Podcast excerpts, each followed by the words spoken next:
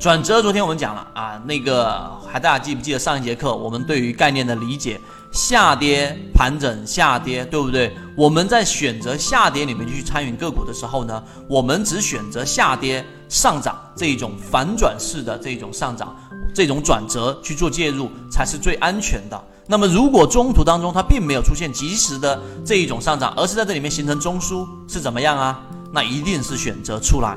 这个是在我们例行进化课这么长时间里面，我都没有给所有人讲过的一种操作技巧，就是如果你想做这一种短线之间利用率最高的操作模式，出现盘整，那么你就出来，因为盘整的时候你几乎没有什么损伤，甚至小有盈利。那么这种情况下，一旦出现盘整，它无外乎就是下跌盘整上涨，或者是下跌盘整下跌中继，但是无论哪一种，都会消耗到你的时间成本。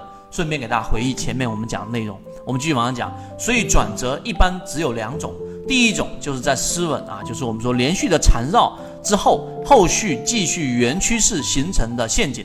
那这一种陷阱后的回头制造出的转折，就是我们要去操作的，明白了吗？什么概念啊？也就是说，当一只个股出现了下跌之后，在这里面与长期均线出现了反复的缠绕，看到了没有？出现了反复的缠绕。在这一种情况之下，看到没有，出现了一个这一种失稳，就是这个地方啊，我一点点给大家去拆分和理解，在这地方出现了这样的一种失稳之后，然后出现了一个非常快速的叫做空头陷阱，就快速的调整了，跌破了原趋势，那么这个地方上形成了背离，这是第一买点还是第二买点？大家可以去思考一下，这就是第一买点。那么在这种情况之下出现的转折，才是我们去参与的。那么当然出现了盘整时，以时间换空间，就是它如果并不是出现了这一种我们所说的缠绕的丝纹，而是出现了盘整，那么这种时候以时间换空间形成的转折，第二种情况我们先暂时不说。那么这种情况下其实也是说我们并不参与。那么第一种情况最大的标志就是所谓的背驰了。那必须出，必须要去注意一个特点，就是没有趋势就不会有背驰。在盘整当中，在这里面，我前面刚才也讲了，在一个盘整的震荡的中枢当中是没有所谓背驰的，所以这一点需要非常非常的明确。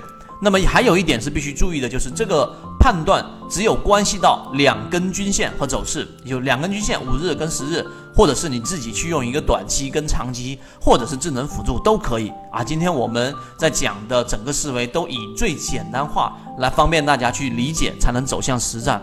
所以两根均线与走势没有任何的这个和所有相关的技术指标是没有相关的。这一点能不能理解？所以所谓的转折，我们要去做短线操作，或者说我们想做波段的，就要从这里面去寻找到我们所说的机会。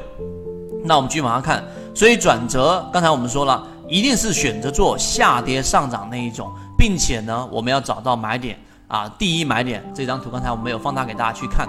当你理解什么是转折之后，这里面就有一个情况，什么呢？就是这里面是不是出现了一个我们所说的缠绕，对吧？这就是我们所说的什么缠绕？那这地方又出现了一个缠绕，这个地方是一个什么失稳？看到了没有？这是一个失稳，然后它出现了快速的调整，也就是空头陷阱。那么这个时候出现一个相应的背驰，就是我们说的一个暴跌之后。看到了没有？这一个 MACD 的柱体，它是一个低点，股价创了新低，但它没有创新低。你可以沿用这个思维，然后它就出现了一个非常快速的一个反转，而中途当中并没有出现我们所说的盘整那一种最好的、最有这一种效率的一种参与方式。